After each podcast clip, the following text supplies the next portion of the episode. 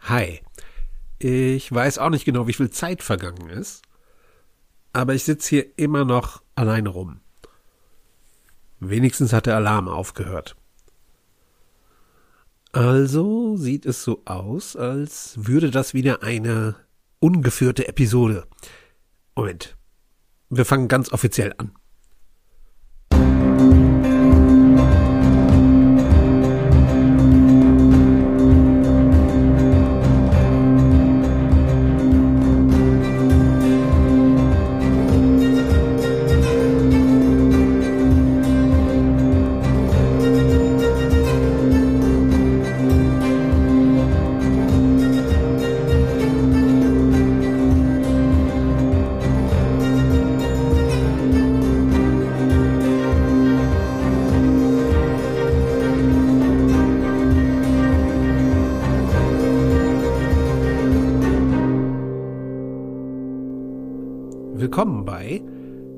Life-Hacks aus dem Nichts.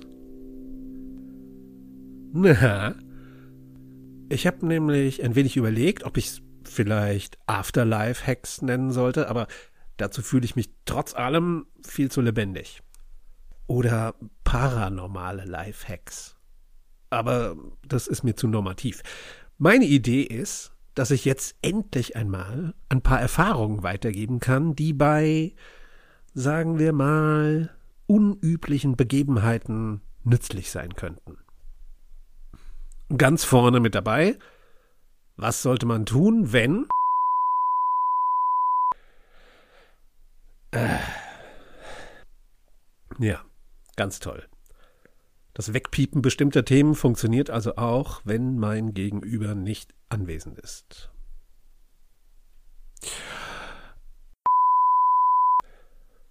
Hm. Das macht die Sache schwieriger. Hm. Was kann man also machen, wenn man einem begegnet? Ah. Okay. Wie wär's mit ähm, fünf Dinge, die du machen kannst, wenn die Realität Mist. Dabei hätte Punkt 3 euch garantiert überrascht. Vielleicht sogar geschockt dann machen wir es eben anders. Vor ungefähr Jahren, vor einiger Zeit, so in etwa gegen Ende des ersten Viertels meines bisherigen Lebens, mhm. okay, das geht, sehr schön, lebte ich schon in dieser Stadt hier. Hm. Aber in einem anderen Haus. Ich mochte das Haus und ich erinnere mich gerne daran zurück. Mein Lieblingsplatz war der kleine Erker mit der überbreiten Fensterbank im ersten Stock. Der perfekte Ort zum Lesen, Rumlümmeln, zu den Nachbargrundstücken rübergucken und auf die Straße schauen. Bester Ort meiner kleinen Welt.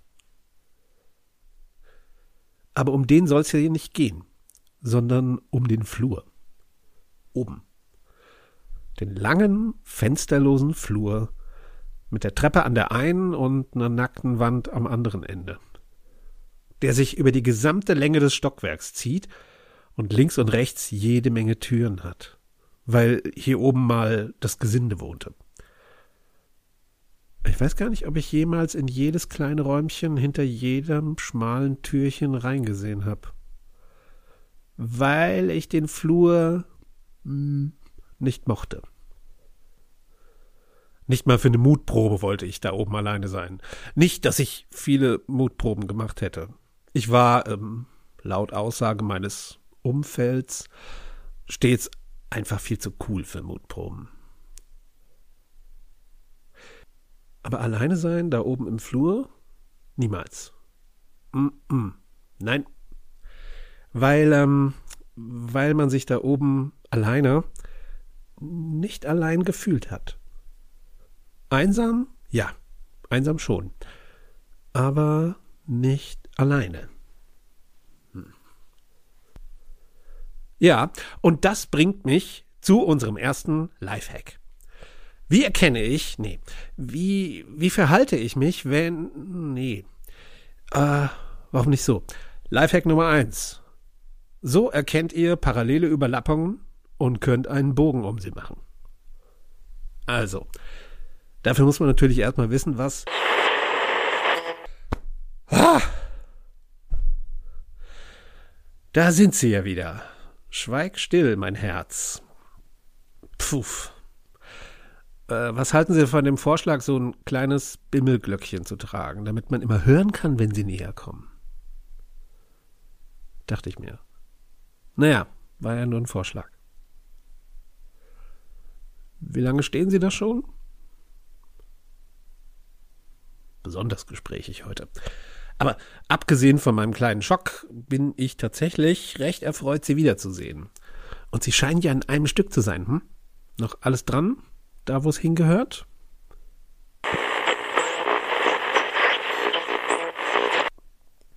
Ach na ja, Sorgen ist ein starkes Wort. Aber ja doch, schon ein bisschen. Schließlich ging das ganze Theater ja mit dem Alarm und den Sirenen los, als sie verschwunden sind. Was war denn da?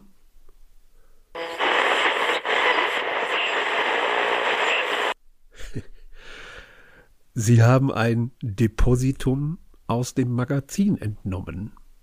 Sehr schön ausgedrückt. Und das löst immer so einen Lärm aus? Sie haben was geklaut. So sieht's doch aus. Ein Depositum aus dem Archiv entnommen. Ja, ja. Sie haben was aus der Sammlung hier geklaut, oder? Oder? Oder, oder, oder? Doch. Doch, haben Sie. Habe ich auch schon gemacht. Also probiert. Ging nicht gut aus. Ich habe es dann zurückgebracht. Will nicht drüber reden. Ich will nicht drüber reden. Also, was haben Sie denn mitgebracht? Eine, oh, ich sag jetzt mal, eine kleine Kiste. Sieht aber kompliziert aus. Was ist da drin? Oh, für mich? Spannend. Ich nehme an, dass Sie. Ja, das habe ich mir gedacht. Gut, dann vertraue ich mal Ihrer Einschätzung, dann machen wir die Kiste eben an der richtigen Stelle im Protokoll auf. Erst die Arbeit, dann das Diebesgut. Diebesgut, Geschenk. Ich glaube, die Grenzen sind da im Moment recht fließend. Okay, Geschenk, weil sie drauf bestehen. Geschenk. Gut. Dann mal weiter in der Geschichte. Wo waren wir denn? Äh, Im Think Tank. Richtig. Zu thinken gab's ja einiges. Und da sitze ich nun in diesem Eckbüro und würde gerne das machen, was ich gerne mache, wenn ich meine Gedanken ordnen möchte, nämlich aus dem Fenster schauen. Ein oranges Müllauto fährt durch mein Sichtfeld. Hey, da bist du ja wieder, ertönt es aus dem Terminal auf meinem Schreibtisch. Ich konnte von hier aus nur jede Menge Bäume sehen. Erzähl mal, was war denn da los? Vom Bildschirm aus schaut mich Elita fragend an. Ich denke kurz nach, sammle mich und teile ihr dann mit, dass sich weit über uns, knapp unter, teilweise in den Wolken, ein Stadion großes, von außen unsichtbares Konstrukt befindet, in dem von ordentlich gepflanzten Obstbäumen umgeben, in einem Teich, der mit flüssigem Helium gefüllt ist, eine Maschine residiert, die sich Consultant vor Ort nennt. Mit mir per Textnachricht kommuniziert und mich gefragt hat, ob ich die Welt retten will, indem ich Monster mit einer Lokomotive überfahre. So. Huh, macht Elita. Verrückt. Und was machst du jetzt? Tja. Wo ich doch gerade hier bin und sich die Zentrale der Gegenseite bisher weitaus weniger bedrohlich zeigt, als ich dachte, Und hier kneift Elita die Augen zusammen und wiegt den Kopf langsam von rechts nach links. Werde ich das tun, was ich kann? Recherchieren. Immerhin sind hier noch ein paar Informationsmodule, die ich mir ansehen kann, und vielleicht finde ich da noch mehr raus. Recherchieren, sagt Elita auffallend neutral. Ja, aber natürlich total quellenkritisch, sage ich. Ja, sagt sie, total.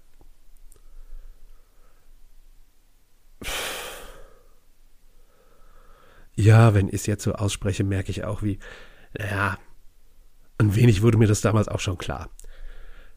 Ich will einen Weg finden, wie wir dich von da wieder hierher zurückholen können.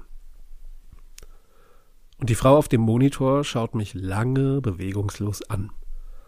Und dann sagt sie langsam, es gibt eine Bande von Wesen, die unter uns leben und von geheimnisvollen Maschinen gelenkt werden. Von einer Zentrale aus, die unsichtbar, unsichtbar über dieser Stadt thront. Und ich will gar nicht erst mit diesen Lichterscheinungen im Keller anfangen, die mich in diese andere Welt gewuppt haben, wo die Erinnerung von Menschen im Wurzelwerk riesiger Grasbüschel gesammelt wird.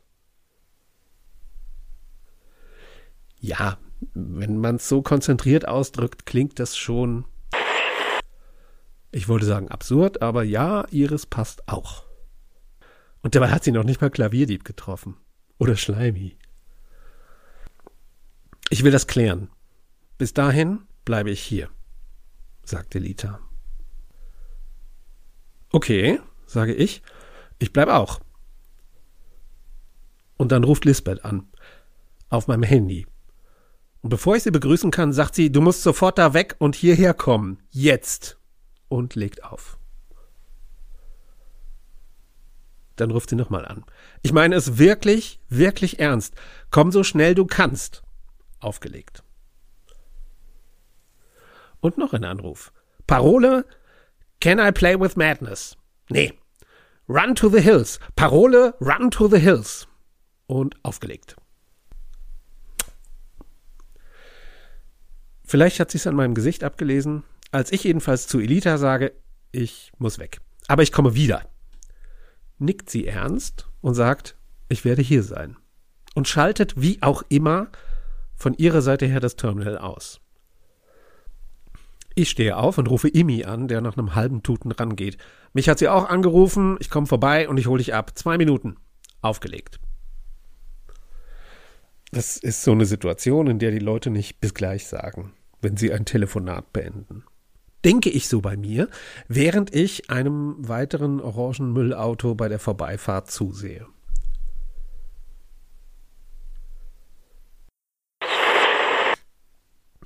Naja, ich bin dann raus aus dem Büro, den Flur entlang, die Treppe runter, noch einen Flur entlang, durch den Eingangsbereich des Bürogebäudes. Ich habe das gerade wieder in Anführungszeichen gesetzt, ich hoffe, das hört man. Und raus in Immis wartenden Jetta. Wie? Nein. Doch? Doch? Doch? Doch? Oh. Nicht? Hm. Kann es sein, dass dies jetzt der Zeitpunkt für Ihr Geschenk an mich ist? Na, Sie wirken gerade sehr mit sich selbst zufrieden. Na dann, rücken Sie es mal rüber, das Diebesgut. Verzeihung, das Deponat aus dem Archiv. Das Geschenk. Dankeschön. Hm. Also ein Schuhkarton ist das nicht. Steht das richtig rum? Okay. Das sieht sehr kompliziert aus. Höchst kompliziert. Drückt man da und dann pumpt man wahrscheinlich hier und muss, wenn der Pegel hoch genug ist, gleichzeitig hier mit diesem Hebel dieses Muster nachfahren. Nee. Aber da müsste ich ja das Ornament auf der anderen Seite zeitgleich. Oh, meine Güte, die Zahnräder da unten auch noch. Wie soll das denn? Das bekommt doch kein Mensch auf. Ah, verstehe. Menschensicherung. Manchmal sind sie schon richtig witzig. Okay, dann gemeinsam, oder? Ist das eine Lektion, die Sie mir gerade beibringen wollen? Denn wenn ja, sollten Sie die bisherigen Protokolle nochmal hören. Gut, gut, gut, gut, gut. Dann mal los. Okay, sieht gut aus. Auch das da noch? Ja, das hätte ich auch. Das hätte ich auch. So, mhm. Dann und oh, oh, oh, oh, oh, oh.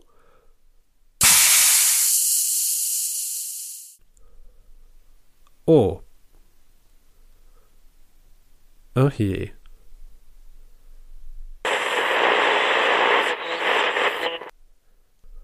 Ja. Ja, ja, ich weiß, was das ist. Für euch da draußen, es sind zwei Reagenzgläser mit Korken verschlossen und in jedem befindet sich ein kleines, vielleicht vier Zentimeter langes, blaues Stück Graswurzel. Ich nehme an, es hat keinen Sinn zu fragen, wie Sie an die gekommen sind. Hm? Mhm. Dieses hier anfassen. Ab wann soll ich mich wiederholen? Und dann anfassen. Okay. Geht klar. Ja, das ist so eine Situation, in der die Leute nicht bis gleich sagen, wenn sie ein Telefonat beenden, während ich einem weiteren orangen Müllauto bei der Vorbeifahrt zusehe. Naja, ich bin dann raus aus dem Büro, den Flur entlang.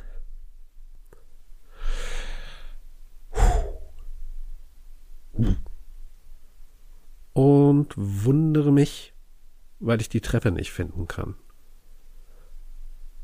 Hm.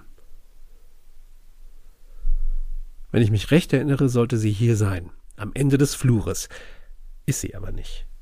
Stattdessen stehe ich vor einer Wand.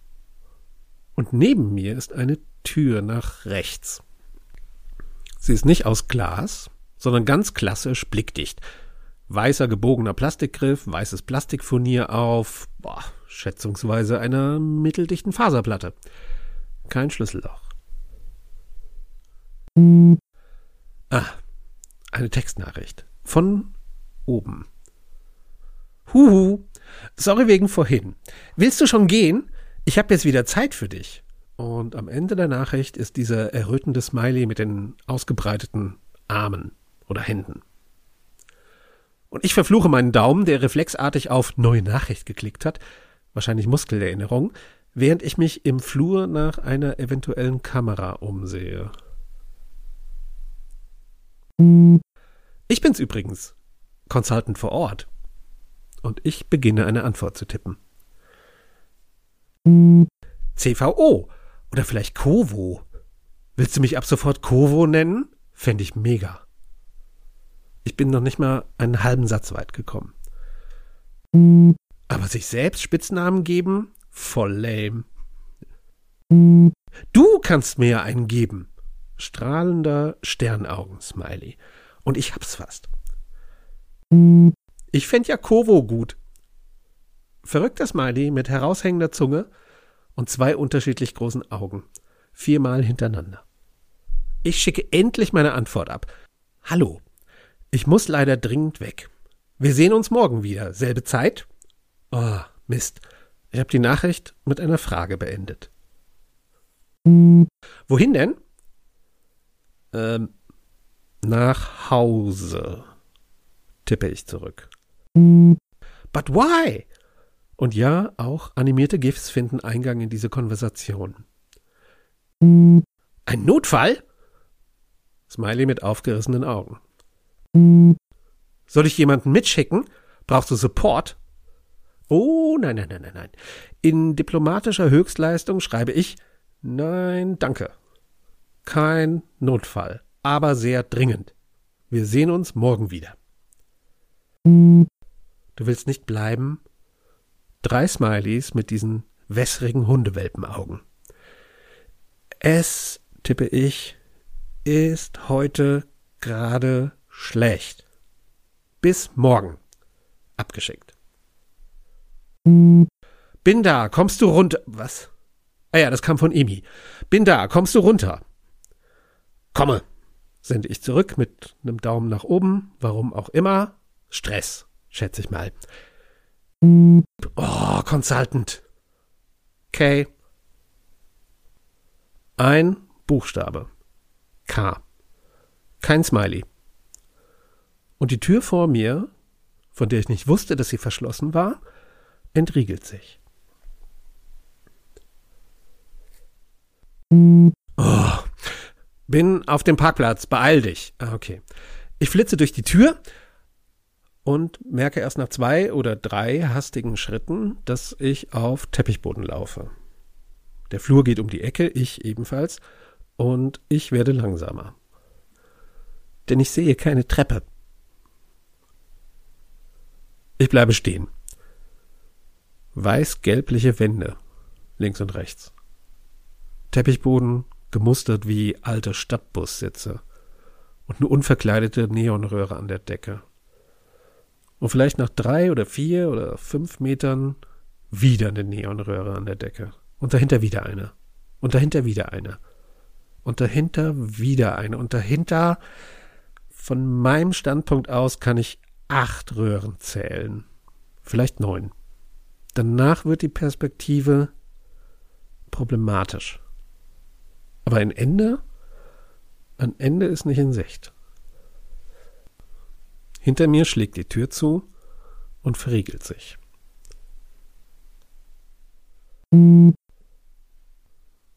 Bis morgen. Oder so. Und dann schaltet sich ganz hinten im Flur die erste Neonröhre aus. Und dann die zweite. Und dann die dritte.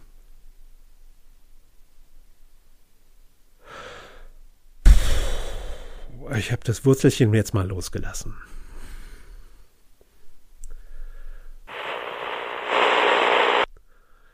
Nö, fühlt sich gar nicht so seltsam an. Das ist ja das Seltsame. Auf einmal erinnere ich mich wieder dran.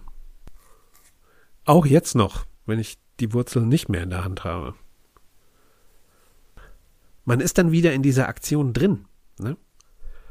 Als wäre man wieder an dem Zeitpunkt, an dem man es erlebt. An dem, an dem Schnittpunkt, wo Erleben zur Erinnerung wird und, naja, wenn man sich später zurückerinnert, auch umgekehrt. Kennen Sie? Ah, ich weiß auch nicht, wie ich es besser ausdrücken soll. Ich meine, ich denke, das kennt jeder Mensch. Hm. Nein, ich weiß nicht, wie es weitergeht. Nur bis hierhin. Dann, also ich könnte Ihnen jetzt erzählen, wie es weitergeht, nachdem ich die ganz normale Treppe ins Erdgeschoss genommen habe. Im Dauerlauf. Die zweite Wurzel ausprobieren? Okay, warum nicht? Ich schaue auf mein Handy. Die Nachricht komme mit diesem albernen Daumen ist ja schon zehn Minuten alt. Aber er ist nirgends zu sehen. Uh, nein. Nein, nein, nein, nein, nein, nein, nein, nein. Das fühlt sich komisch an. Sehr komisch. Sehr, sehr, sehr komisch. Falsch. Ach was, das war Imi. Sie klären gern an den unnötigen Stellen auf. Habe ich Ihnen das schon mal gesagt? Ich frage jetzt aber doch, wo haben Sie diese Wurzeln überhaupt her? Und da endet der Wille zur Aufklärung auch schon wieder abrupt. Klasse. Überrascht mich aber nicht. Hm. Also, hm, ich wüsste schon gerne, wie es im Flur weiterging. Immerhin geht's ja, tja, um mich. Sie werden es mir aber nicht erzählen, ha? Wie Sie wissen es nicht. Gut. Dann äh, bleiben ja nicht viele andere Möglichkeiten. Na dann.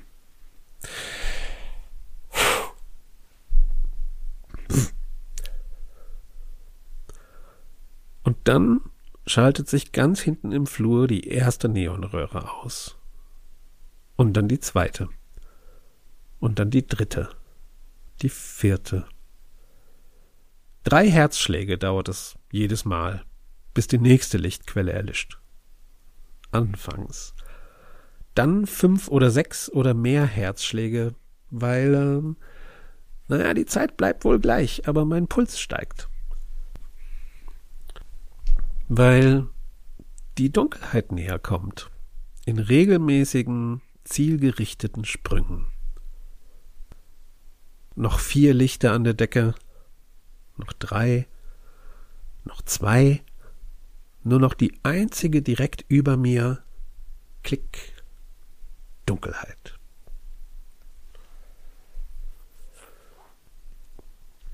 Ich taste mit einer Hand nach links bis ich die Wand spüre.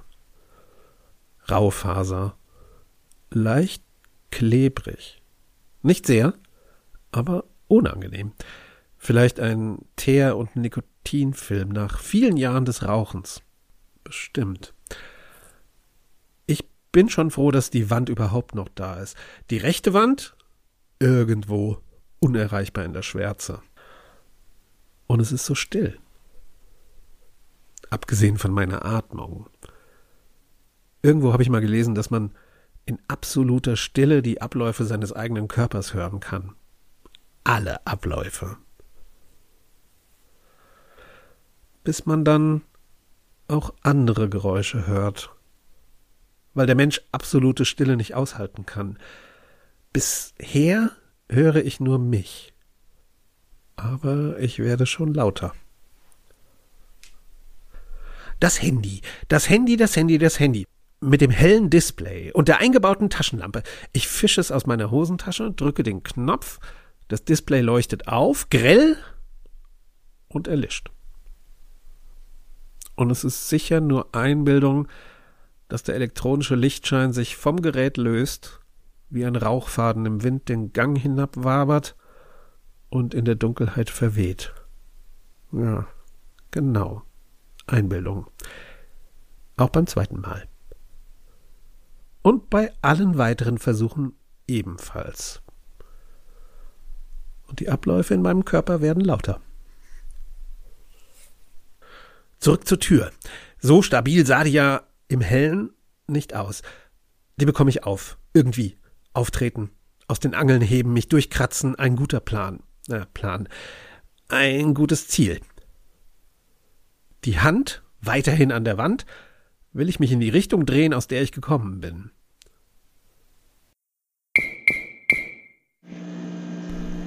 Eine Neonröhre weiter unten im Gang entzündet sich. Eine Insel des Lichts. Eine einzelne. Weit reicht der Lichtschein nicht, er wirkt abgezirkelter. Aber meine Muskeln treffen die Entscheidung, und mit ein paar Schritten stehe ich unter der Neonröhre und beruhige andere Muskeln in mir, die zum Beispiel meine Lungen zu schnell voll und leer pumpen und Dunkelheit.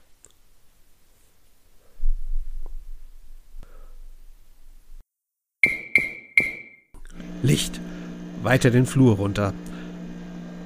Und während mich meine Beinmuskeln erneut in Bewegung setzen, spielt mir mein Hirn das Bild einer Labormaus in einem Labyrinthversuch vor.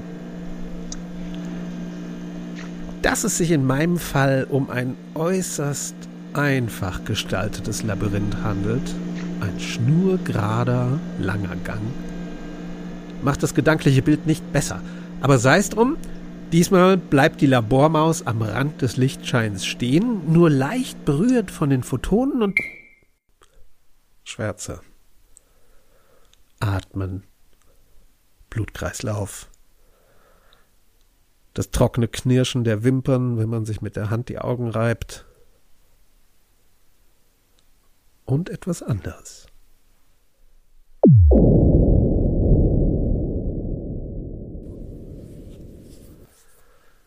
Das kommt nicht von mir.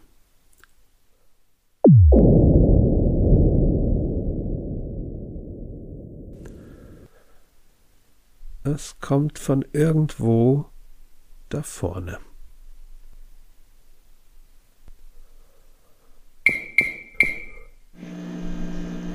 Und die Lichtinseln führen mich dorthin. Ich folge ihnen trotzdem. Solange es Licht gibt, hört man es nicht. Dunkelheit.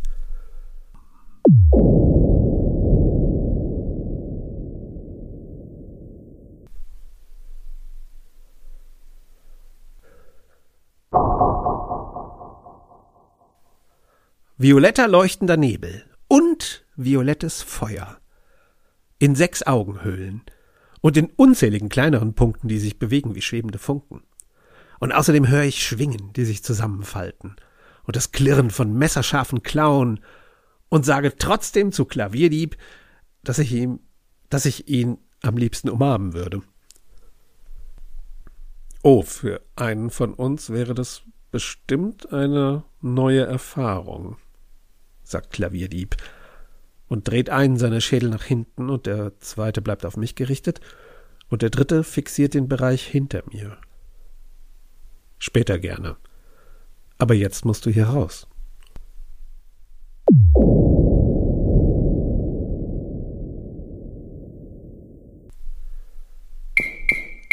Licht. Und ich sehe ihn in voller Größe vor mir.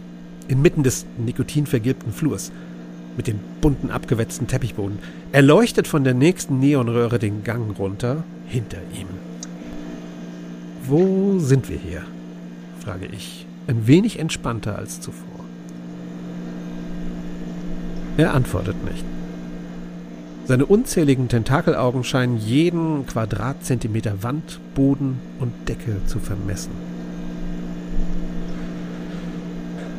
In einem Gang. Wow. Du möchtest eine weitere Erklärung? Er seufzt.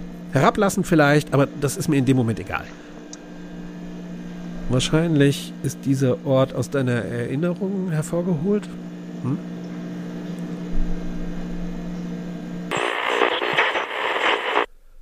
Ja, witzig, nicht? Gerade das habe ich vorhin angesprochen. Nicht genau dieser Flur hier, aber so ähnlich. Was für ein Zufall, hm? Mehr kommt jedenfalls von ihm nicht. Und ich muss zugeben, eine kleine klavierdiebische Vorlesung wäre mir jetzt sehr willkommen. Aber scheinbar die Lust auf langes, gerades Bauen, sagt der linke Schädel. Und ah, da ist sie ja. Ist eine Leidenschaft, der niemand außer euch Menschen frönt. Gänge, Flure, lange gerade Treppen, Tunnel, Schächte, schnurgerade Wege durch dunkle Wälder. Direkt von A nach B. Na, was habt ihr eigentlich gegen Bögen, gegen Kurven, gegen Spiralen? Niemand anders versteht das. Jedes bewusst lebende Wesen und selbst die Mehrzahl der unbewusst Lebenden weiß, dass es ab einer bestimmten Länge einer Geraden zu Überlappungen mit anderen Ebenen kommt. Niemand, wirklich niemand macht so etwas sonst Jedenfalls nicht unabsichtlich. Außer euch. Der gute Leonardo war damals auf der richtigen Spur und dann hat er sich doch entschieden, Steuerschätzer und Rechenmeister zu werden. Bah! Ich äh, kann gerade nicht an das Leonardo, Bögen, Kurven, Spiralen und so. Und ich sage Leonardo Fibonacci. Nein, Klavierdieb, nein. Ich habe mich entschieden. Ich werde Steuerschätzer und Rechenmeister. Steuerschätzer und Rechenmeister. In Pisa. Nochmals. Bah! Und die Klingen auf seinen Schultern stellen sich auf und vibrieren sogar klirrend. Das ist höchst interessant, aber vielleicht nicht jetzt. Also spreche ich ein dringenderes Thema an. Überlappungen mit anderen Ebenen? Ich ernte einen langen, violetten Blick. War er gruselig? Dein langer, gerader Gang? Mhm. Mhm. Gerade? Doch irgendwie verschoben? Mhm. Hast du Dinge gehört? Gefühlt? Vielleicht sogar gesehen? Ja. Einbildung eben? Und das sagst du gerade zu mir. Kein schlechtes Argument. Aber Klavierdieb winkt klirrend ab. Auch hier gerne später. Wie du weißt, betrachte ich deine unvorhersehbaren Handlungen stets mit allergrößtem Wohlwollen. Der mittlere Schädel übernimmt, aber hier schreite ich ein. Auch dieser Schädel dreht sich langsam um und schaut zurück. Lass uns da lang gehen, spricht der rechte Schädel und Klavierdieb deutet mit seinen Klingen hinter mich. Ins Dunkel. Ich weiß nicht, ob Sie das jetzt nachvollziehen können, aber das Licht wirkt trotzdem anziehender auf mich. Und Klavierdieb bemerkt es. Die Dunkelheit kann ein wunderbarer Partner sein, wenn du sie lässt, sagt er. Das sagt sich leicht. Ich bin nicht drei Meter groß und habe mehr Klingen am ganzen Körper, als ich jemals gebrauchen könnte. Sein rechter Schädel grinst mich, wie immer, an. Wohl wahr. Aber solange du in der Dunkelheit verborgen bist, kann sich dessen niemand völlig sicher sein. Und jetzt dort entlang. Halbwegs überzeugt gehe ich die ersten Schritte ins Dunkel, weg vom Licht. Und Klavierdieb bleibt dicht hinter mir. Sehr dicht. Und nun ist die Dunkelheit wieder überall.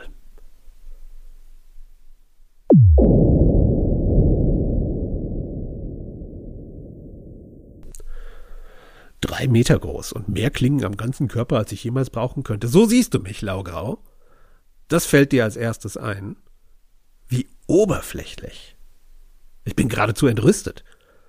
Dabei sind meine inneren Werte so unendlich facettenreich und mindestens ebenso scharf.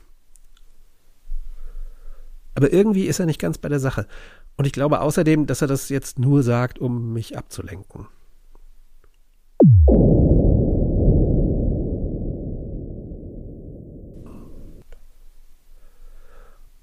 Ähm, was ist das?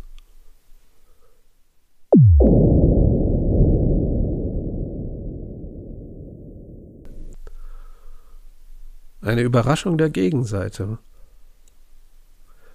Hätte nicht gedacht, dass sie schon so weit entwickelt sind.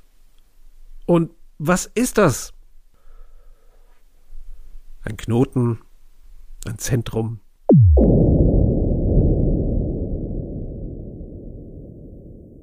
Ein Herz. Keins dieser Worte beschreibt es wirklich. Naja, vielleicht ein paar Worte mehr. Ein zusätzliches Adjektiv vielleicht. Und Pronomen sind auch gut geeignet, um Sachverhalte zu Achtung, Ecke, sagt Klavierdieb. Und nach der Ecke fühle ich die Tür vor mir und dass ich im Fokus aller violetten Augen bin. Was? Was? Frage ich. Bemerkst du schon was?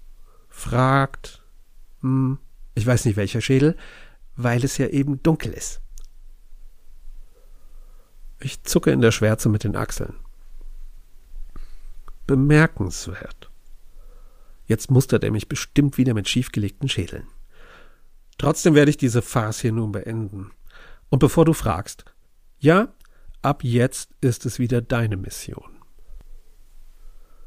Und Klavierdieb schneidet mit einer lässigen beiläufigen Handbewegung die Tür N2. End 8. End. Sehr, sehr viele Stücke fallen zu Boden. Und ich sehe wieder das Licht des Bürogebäudes und jede Menge durchtrennter Kabel und Leitungen in den Bruchstücken der Tür und im Rahmen.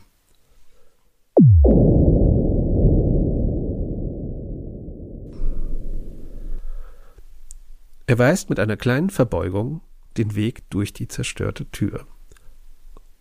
Ähm, sag ich nach einem Blick durch die Türruine, ich sehe immer noch keine Treppe nach unten. Aber dann ist sie plötzlich doch da. Genauso normal wie vor Ewigkeiten. Was ist es hier? murmle ich. Ein unfairer Spielzug. Das ist es, sagt Klavierdieb und nickt dreifach auffordernd in Richtung Treppe. Ich steige vorsichtig durch den zerstörten Türrahmen. Manche Kabelenden scheinen noch Spannung zu haben. Jedenfalls blitzt und funkt es hier und da immer mal wieder auf. Klavierdieb steht immer noch jenseits der Schwelle und ich wundere mich, dass er noch hier ist und nicht wieder verschwunden. Und bevor ich frage, weist er mit ausgestrecktem Arm auf die Treppe nach unten. Nachdrücklich. Aber nur ein Schädel ist auf mich gerichtet, die anderen beiden nach oben. Und das nur als Detail. Sein mit Klingen besetzter Schweif peitscht hin und her. Du hast drei Flügelschläge der Schicksalskolosse Zeit, diesen Ort zu verlassen. Äh. Er legt eine Klaue an die rechte Stirn und murmelt etwas zu sich selbst. Vier Minuten, sagt er dann. Vielleicht auch fünf. Die Umrechnung ist beeil dich einfach. Tja, und das mache ich dann auch. Im Dauerlauf. Nein, nein, nein. Das ist immer noch alles aus der Wurzel herausgedacht. Wie viel passt dir denn an Erinnerung rein? So mal ganz datenvolumenorientiert gedacht.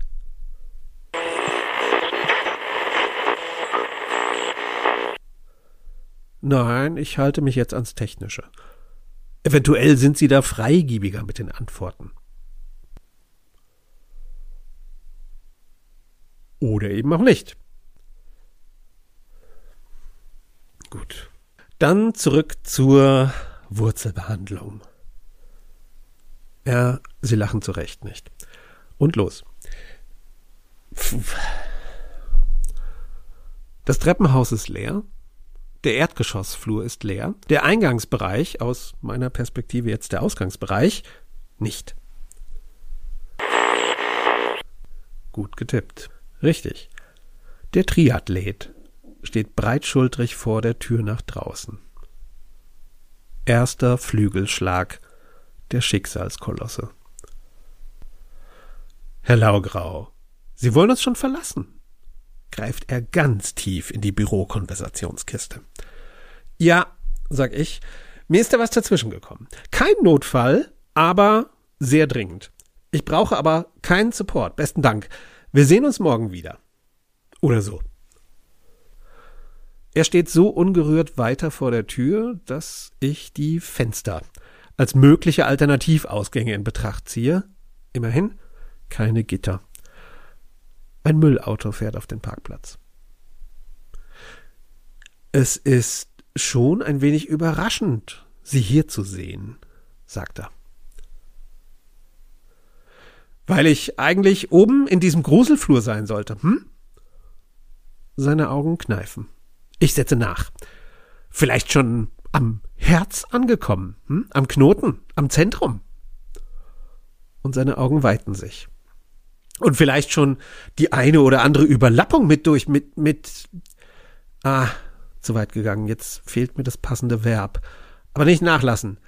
Ähm, Dings. Ja, ich hab Dings gesagt. Allerdings, sagt der Triathlet. Sie wissen ganz genau, wovon ich spreche. Ältester Trick der Welt. Und er zündet, nein, das weiß ich leider nicht, Herr Laugrau. Wovon sprechen Sie denn? Nicht. Okay, ich bin da oben rausgekommen, ich werde auch hier rauskommen. Ob Sie mir dabei im Weg stehen wollen, das ist Ihre Entscheidung. Boah, wo kommt das denn auf einmal her? Das habe ich gesagt? Damals schon? Nicht schlecht. Nicht schlecht, Vergangenheits-Ich. Überhaupt nicht schlecht. Okay, okay, weiter.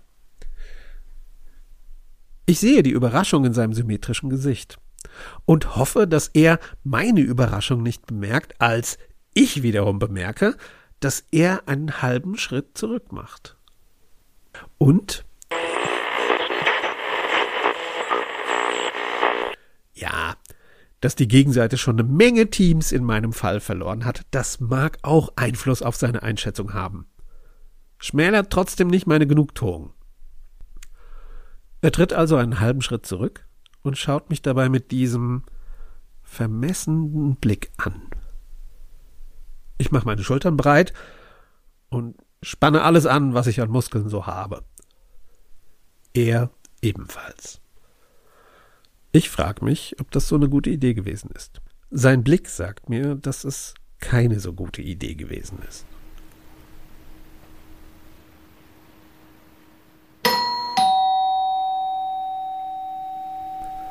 Und dann klingelt es. Zweiter Flügelschlag der Schicksalskolosse.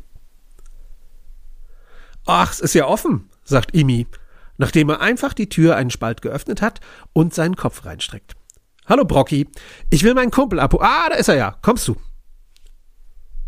Der Triathlet fängt sich natürlich schnell. Herr Laugrau ist gerade beschäftigt. Echt? Sieht gar nicht so aus. Dieser Anblick täuscht. Ich ignoriere gerade mein Handy, fällt mir leicht. Der Triathlet wirft jedoch einen schnellen Blick zur Zimmerdecke. Hm, macht Imi. Und ruft dann hinter sich, könnt ihr mal gucken? Sieht mein Kumpel beschäftigt aus? Der Kopf des Triathleten wirbelt herum, Imi öffnet breit, breit grinsend die Tür vollständig. Und der Parkplatz hinter ihm ist orange. Naja, nicht ganz. Das ist nüchtern betrachtet übertrieben. Aber in dem Moment ist es für mich so. Drei Müllwagen stehen da, diese großen mit Dreierbesatzung, übrigens alle ausgestiegen, und auch noch zwei Kehrmaschinen mit rotierenden Bürsten. Und alle Fahrzeuge von Immis apfelsinenfarbener Kavallerie haben ihre orange blinkenden Drehlichter eingeschaltet, sehr, sehr auffällig. Unübersehbar. Was denn jetzt, Immi? brüllt ein Kehrmaschinenfahrer. Gleich, brüllt er zurück. Erstmal nur gucken und leiser zum Triathleten? Augenzeugen, Brocki. Erstmal.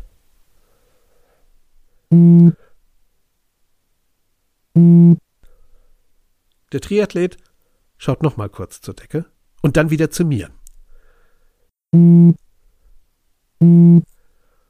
Der Triathlet zuckt mit den Schultern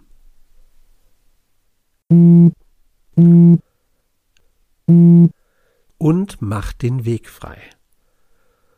Dann besprechen wir alles weitere morgen. Ich nicke und bin schwupps an ihm vorbei und draußen. Von der Tür aus sieht uns der Triathlet dabei zu, wie wir an den LKW vorbeigehen zum geparkten Jetta. Alles klar, danke Leute, brüllt Emi. Frühstück morgen geht auf mich, doppelt Deluxe.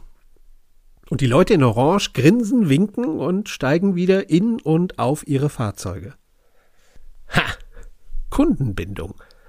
Ich sag's doch, flüstert Emi. Den Schäfer habe ich zuerst gesehen. Torben Schäfer, kennst du?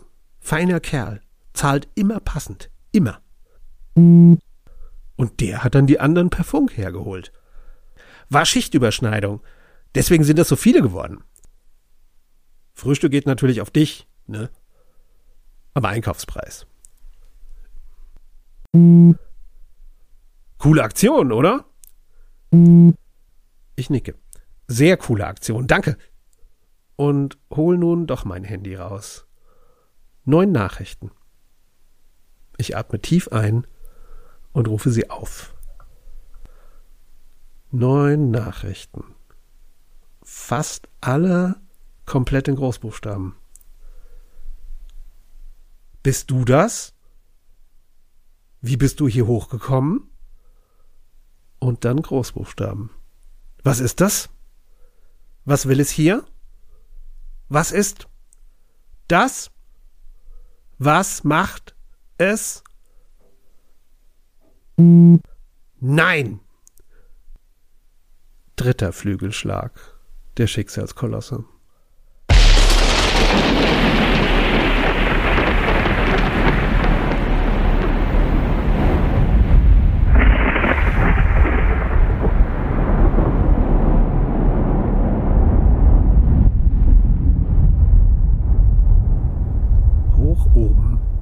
Unter den Wolken. Und alle Köpfe schauen nach oben. Und wir sehen, wir, wir sehen die Druckwelle. Die violett irrlichternde Druckwelle, die sich wie eine expandierende, violette Nebelkugel in alle Richtungen ausbreitet und weiter und weiter und weiter bis sie auch uns erfasst.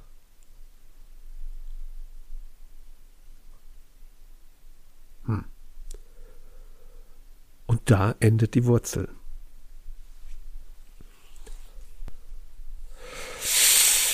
Puh. Früher, also vor all diesen Erlebnissen, hätte ich jetzt gesagt, aber so war das doch gar nicht. So ist das nicht passiert. Aber jetzt frage ich, warum weiß ich das nicht mehr? Nee, noch besser, warum wissen wir alle das nicht mehr? Nee, es geht noch besser. Warum weiß ich etwas anderes?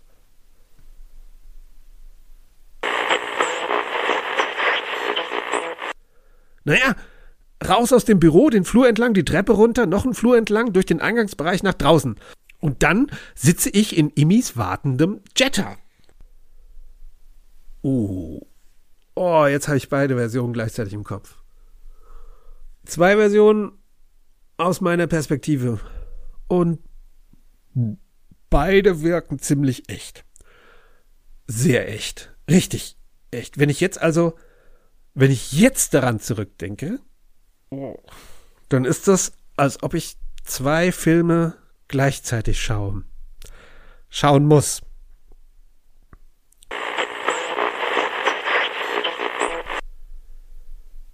Unangenehm.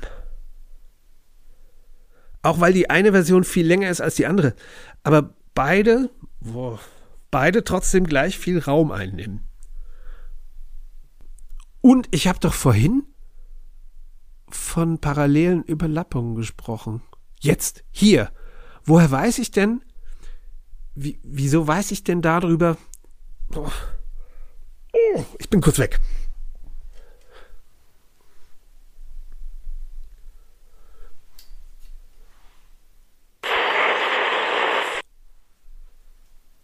Nee, nee, geht schon.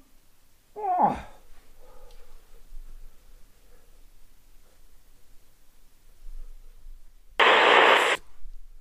Bin gleich wieder da.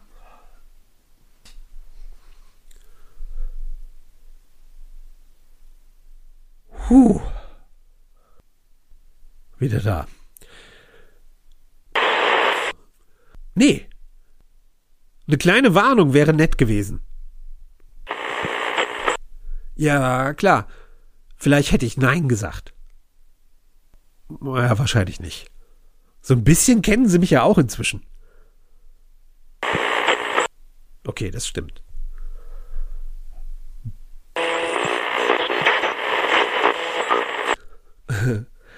Was war denn das?